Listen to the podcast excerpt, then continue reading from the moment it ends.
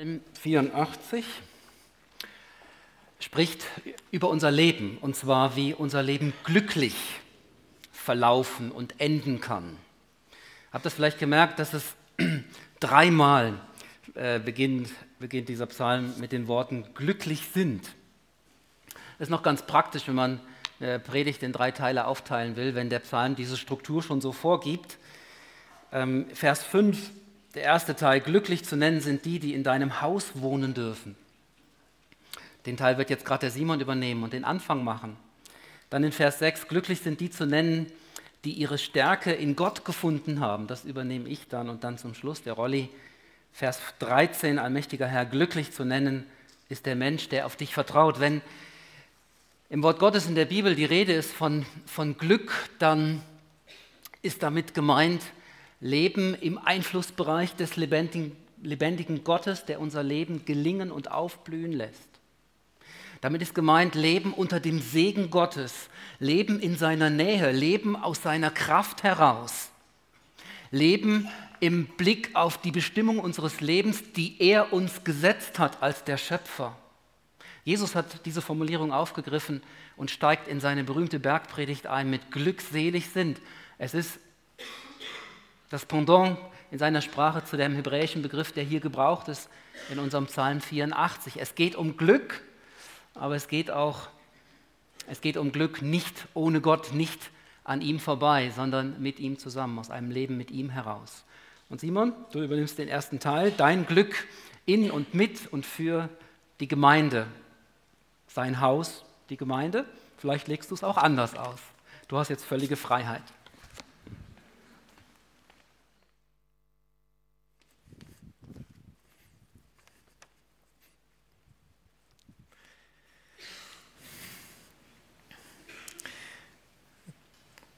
So beginnt der Psalm. Wie schön sind doch deine Wohnungen, allmächtiger Herr. Wie schön. Mit dem Erkennen von der Schönheit fängt es an. Die Schönheit von dem Tempel, die Schönheit von der Gemeinde zu sehen. Man könnte den Tempel nämlich auch mit ganz anderen Augen anschauen der Vogelkot von diesen herzigen Spatzen und Tauben, wo überall auf jedem Balken klappt und jeden Fleck betrifft.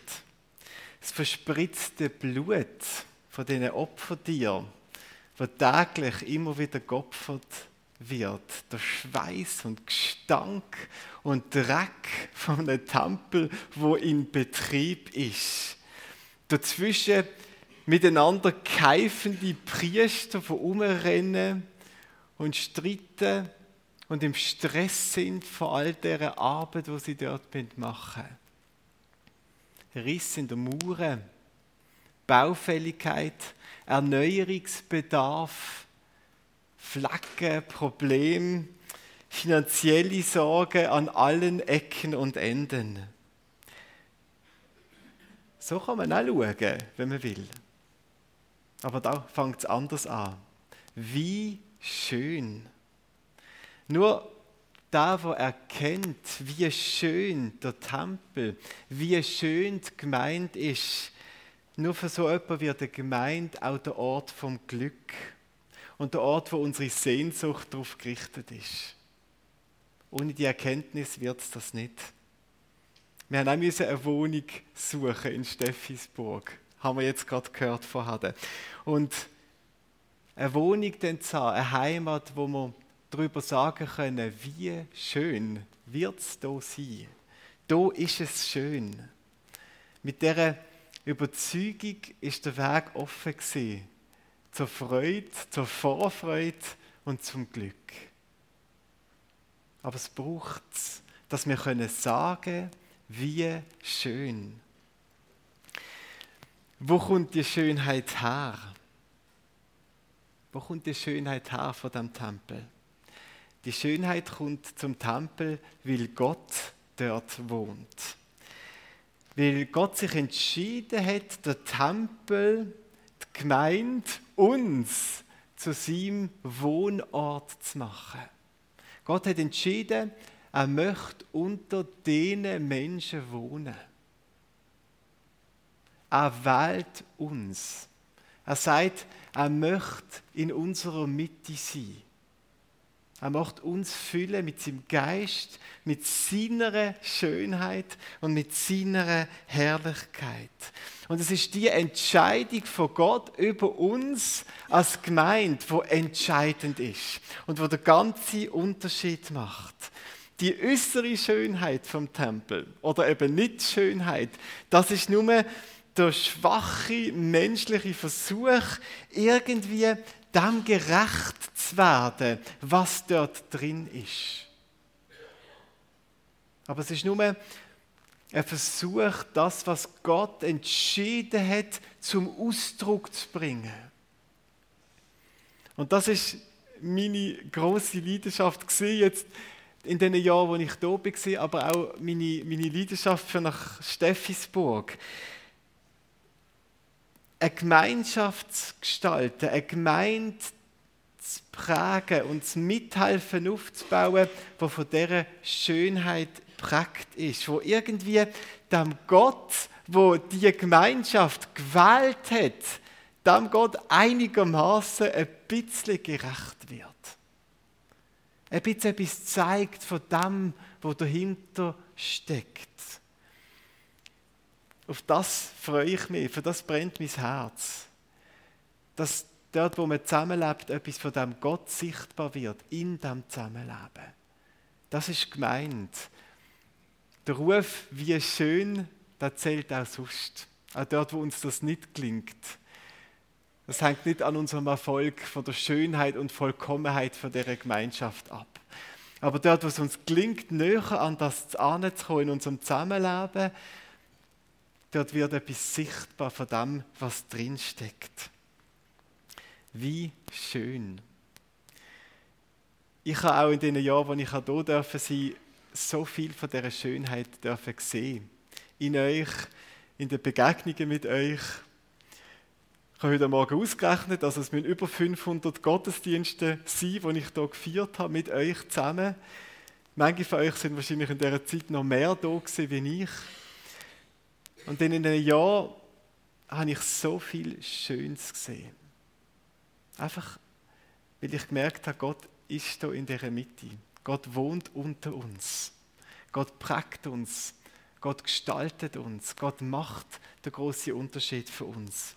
Und ich möchte euch von ganzem Herzen Danke sagen, dass ich etwas von der Schönheit von unserem Gott in euch gesehen habe. Schon der eine die andere Riss in der Mauer gesehen und ähm, das ist keine vollkommene Schönheit gewesen. Würde ich jetzt auch in Steffisburg nicht antreffen, oder schon? Nein. Keine Vollkommenheit, aber eine Schönheit. Einfach weil beide Gemeinschaften zu dem Gott gehören. Wie schön. Was denkst denn du, wenn du an deine Gemeinde denkst, wenn du deine Gemeinde anschaust? Wie schön. Das ist das, was Gott sagt über diese Gemeinschaft. Das ist Gottes Sicht. Und wenn wir diese Sicht übernehmen, dann ist unser Weg zum Glück dann offen. Und jetzt darf der Frank fortsetzen.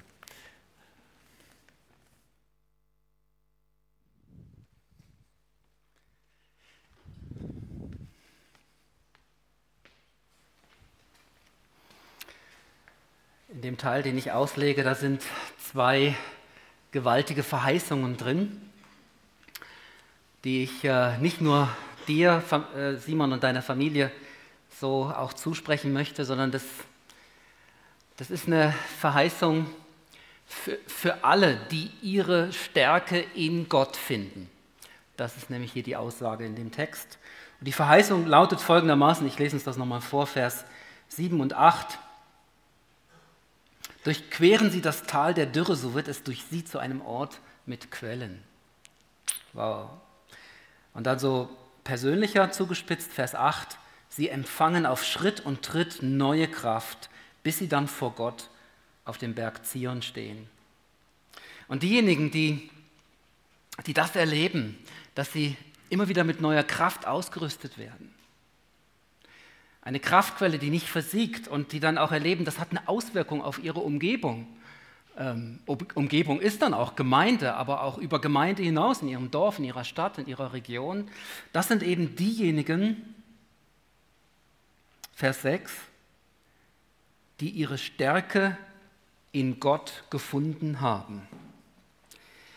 Also, ich möchte tiefer verstehen und erleben, was mir hier zugesprochen wird und den Zugang begreifen zu dieser Kraftquelle und auch zu dieser Art von, von Einfluss, von Transformation meiner Umgebung. Wie geschieht das? Und wie hängt das damit zusammen, dass das denjenigen zugesprochen wird, die ihre Stärke in Gott gefunden haben? Ihre Stärke und ihre Kraft. Was ist das Geheimnis eines Lebens, wo seine Stärke in Gott gefunden hat? In der Regel vertrauen wir auf unsere eigene Stärke und unsere eigenen Kompetenzen. Wir lesen Bücher und Zeitungen, wir investieren in Weiterbildung, wir halten uns fit. Es dreht sich so vieles darum, selber stark unterwegs zu sein.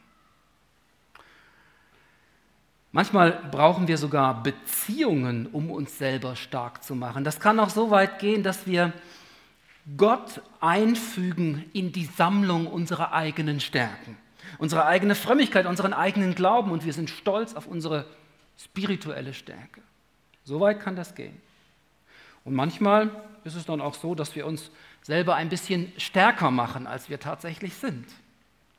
Das alles ist nicht der Zugang zu diesem Leben, wo du immer wieder aufstehst, wo du immer wieder von Gott empfängst und wo von deinem Leben ein Segen ausgeht auf deine Umgebung und Täler der Dürre, Wüste und ödes Land verwandelt werden. Simon, ich kann mir vorstellen, dass es diese Täler der Dürre auch in Steffisburg gibt. Und solche Momente wird es auch in der Gemeinde geben. Du hast ja selber auch gesagt, es ist nicht perfekt. Und wenn nicht in der Gemeinde, dann ganz sicher in Steffisburg und in der Region. Und das wünsche ich dir so sehr, dass du Zugang hast zu dieser Kraftquelle, wo dich und deine Familie immer wieder an den Punkt bringt, wo du aufstehst und sagst, und wir gehen weiter und wir investieren und wo du dann auch erleben darfst, dass sich das verwandelt in äh, ein Tal mit neuer Vegetation, mit neuer Fruchtbarkeit, mit neuem Wachstum, mit neuer Schönheit. Und diese, der Zugang dazu liegt eben darin, dass du ein Mann bist, der seine Stärke in Gott findet und nicht in deinen eigenen Kompetenzen. Drei Gedanken dazu. Du bist ein Mensch mit Stärke in Gott, weil Gott für dich ist. Wenn Gott für mich ist, wer kann dann gegen mich sein? Mit Gott bin ich immer in der Überzahl. Und er ist für mich. Das zeigt er mir, indem er sein Leben für mich lässt. In Jesus Christus gibt er alles für mich hin, für mich. Er kämpft für mich. Er ist der Starke in meinem Leben. Also lebe ich doch so, dass ich, dass ich Jesus zum Dreh- und Angelpunkt meiner Gottesbeziehung mache. Er hat mir, der Vater hat mir seinen Sohn geschenkt. Er schenkt mir mit ihm auch alles andere. Und ich komme immer wieder an den Punkt, wo ich seine Worte persönlich empfange, du bist mein geliebter Sohn.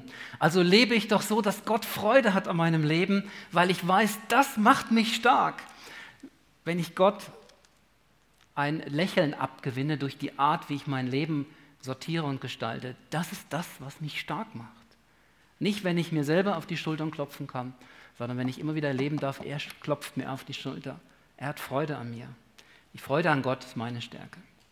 Dann das andere, ich bin stark, wenn und weil ich Gott nahe bin. Er ist mein Schutz, er kämpft für mich, also suche ich ihn doch.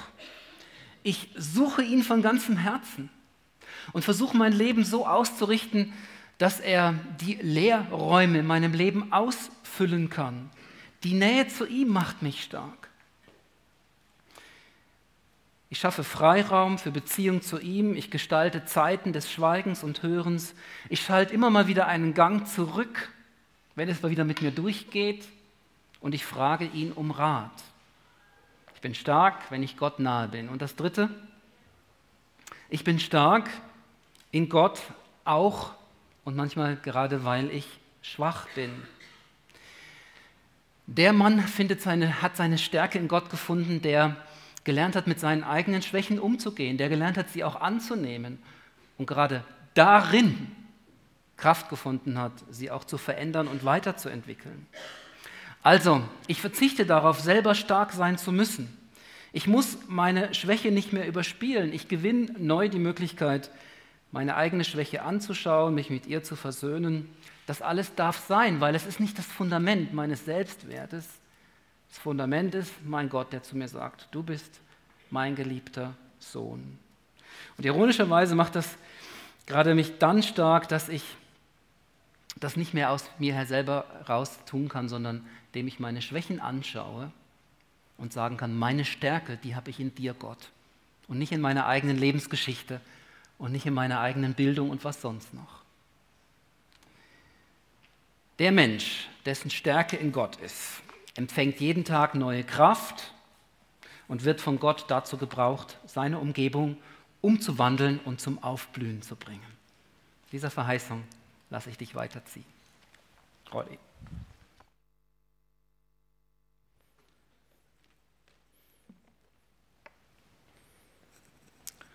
Was soll ich noch sagen? Ähm, ich bin so froh, dass nicht ich etwas muss sagen muss, sondern dass uns der Text einfach etwas offen lässt zum Schluss.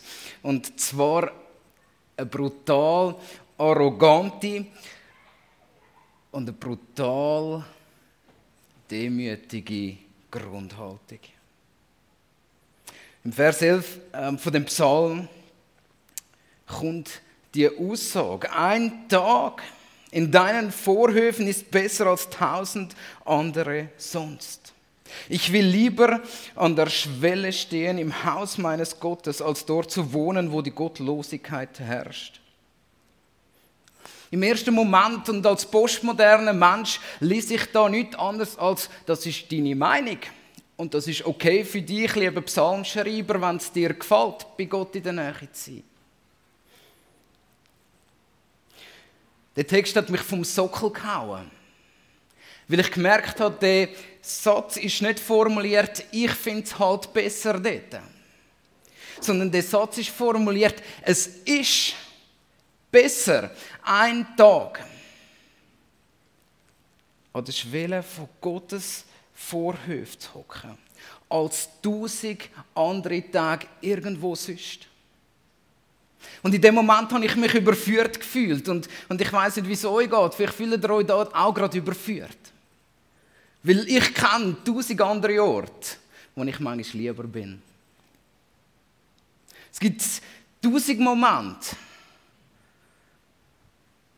wo ich so gern bin, in meiner Bequemlichkeit, bei meiner Family, ähm, wenn ich meinen Sohn kann heben und er so ein bisschen müde, aber noch nicht quengelig ist ähm, und er seinen Kopf dann bei mir anlegt. Also so einen Moment tausche ich nicht gern weg. Ein Moment, wenn meine Frau mir in die Augen schaut und sagt, ich bin so stolz auf dich. Ich staune, wie du das kannst. Da wünsche ich mir nicht lieber in den Vorhöfen von Gott sein, sondern in den Vorhöfen äh, von unserer Wohnung und das zu hören von meiner Frau. Oder wenn ich mit dem Rennvelo so kurz vor, vor dem Passhöhe bin und ich weiß, jetzt geht es einen runter und ähm, da kommt der Temporausch. Gott ist dort, wo ich bin, aber ähm, dem Moment zu tauschen mit, äh, ich weiß nicht, und ich habe mich provoziert gefühlt ähm, durch den Moment. Und plötzlich habe ich gemerkt, nein, der Moment heute Morgen soll für mich und ich hoffe auch für jeden von euch wieder eine neue Entscheidung werden. Einen Schritt vom Glauben zu machen und zu sagen, schau, das ist tausendmal besser. Es ist nicht nur das Beste, es ist tausendmal besser als das Beste, in der Nähe von Gott zu sein.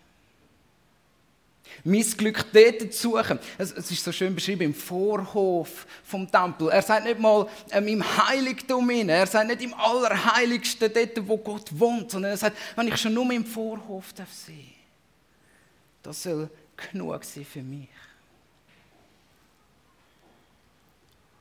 Liebe Calderway Family, ich, ich wünsche euch das. Dass ihr die Sehnsucht habt nach Gott und euer Glück bei Gott suchen, nicht einfach beieinander. Also ich, ihr habt einen Haufen Glück zu teilen miteinander, das ist, das ist schon schön. Aber ich hoffe, dass ihr miteinander in den Vorhof von Gott kommt. Schon nur mal die Schwelle von dort, wo ihr Gott vermutet in eurem Leben. Ich wünsche uns das allen, dass wir wieder merken, ähm, dass dort, wo wir Gott näher sind, dass das der schönste, beste und großartigste Ort ist und dass keine Geschichte unserer Familie, keine Geschichte von irgendeinem Erlebnis, von irgendeinem Gipfel erklimmen oder von irgendeinem Erfolg, den wir haben im Leben, das kann ausschalten. Gott näher sein, den Moment zu nehmen. Und gerade in Zeiten, wir haben das schon jetzt viel gehört, wo wir das nicht glauben können, ist es ganz, ganz wichtig, das trotzdem zu sagen. Der Psalm hört auf mit dem Vers 13 und dort steht, allmächtiger Herr, glücklich zu nennen ist der Mensch, der auf dich vertraut. Wahre, glückliche Menschen, Menschen, wo, wo ich mich aussehen, so über zu werden, werden daran gemessen, dass sie Gott vertrauen. Und Gott vertrauen bedeutet in dem Moment nicht ähm, zu hoffen, dass er bei mir ist, sondern Gott vertrauen heißt, Gott, heute Morgen sage ich wieder neu, ein Tag in deiner Nähe zu sein ist besser als sonst neu mit sein in dieser Welt. Das sage ich heute Morgen. Und das ist Vertrauen, weil ich, ich fange an, weil ich es ausgesprochen habe, das zu glauben. Und ich habe nachher die großartigen Momente und ich merke, dass doch Gott mit mir ist. Und wenn mein Sohn seinen Kopf da anlegt, dann fange ich an, ins Lob von Gott zu kommen über dem Geschenk. Und wenn meine Frau mir etwas Gutes sagt, dann will ich doch ins Gebet kommen und Gott Danke sagen, dass wir das Glück dürfen teilen von dem Moment. Und wenn ich über meinen nächsten Pass drüber fahre, und das ist ein Versprechen, und ich hoffe, ich kann euch davon erzählen, dann werde ich Gott loben und preisen, dass ich mit ihm in seiner Nähe darf sein und das wünsche ich euch. Das ist Vertrauen. Zu sagen, in jeder Situation von eurem Leben ist es wichtiger, dass Gott euch näher ist, als dass irgendetwas anderes gut läuft in eurem Leben. Und wenn alles Bach abgeht, äh, Entschuldigung, liebe Steffisburger, wenn die ganze Gemeinde in Steffisburg Bach abgeht, wenn nichts mehr verhebt, dann ist es wichtiger, dass er in Gottes Nähe bleibt, als dass er rettet. Wenn trotz allem eure Wohnung irgendwie nicht verhebt, dann ist es wichtiger, dass ihr in Gottes Nähe sind und du in seiner Schwelle könnt wohnen, wo immer das ist. Aber das ist wichtiger, als dass ihr ein schönes Plätzchen habt. Und das nehmen wir auch für uns. Egal in welcher Lebenssituation wir sind, ist das entscheidend in unserem Glauben, dass wir Gott näher sind, dass das unser Glück ausmacht. Und so möchte ich das vor Gott bringen. Und ich möchte euch einladen, innerlich mitzubeten, wenn ihr das auch wollt. Gott näher zu sein. Und, und wenn ihr wollt sagen, das ist besser als alles, was wir sonst haben, dann betet innerlich mit. Großer, allmächtiger Gott. Wie schön ist es, dass wir dir dürfen an jedem Ort, wo wir sind, näher sein. Wie schön ist es, dass du, dass du uns näher bist. Großer allmächtiger Gott, danke, dass du unaufhörlich uns dran bleibst. Und Vater im Himmel, ich wünsche mir die neue Sehnsucht nach dir und deiner Nähe. Und wenn ich nur darf auf der Schwelle vor dem Vorhof sitzen, es langt mir. Lieber will ich dort sein als an jedem anderen Ort auf dieser Welt. Brenn uns das ins Herz. Jesus Christus, Heiliger Geist, brenn uns das ins Herz. Dass wir dürfen wissen und vertrauen. Und dass unser Glück dort drin darf sein, dass wir in dich, grossen Gott, vertrauen. Dafür danken wir dir. Amen.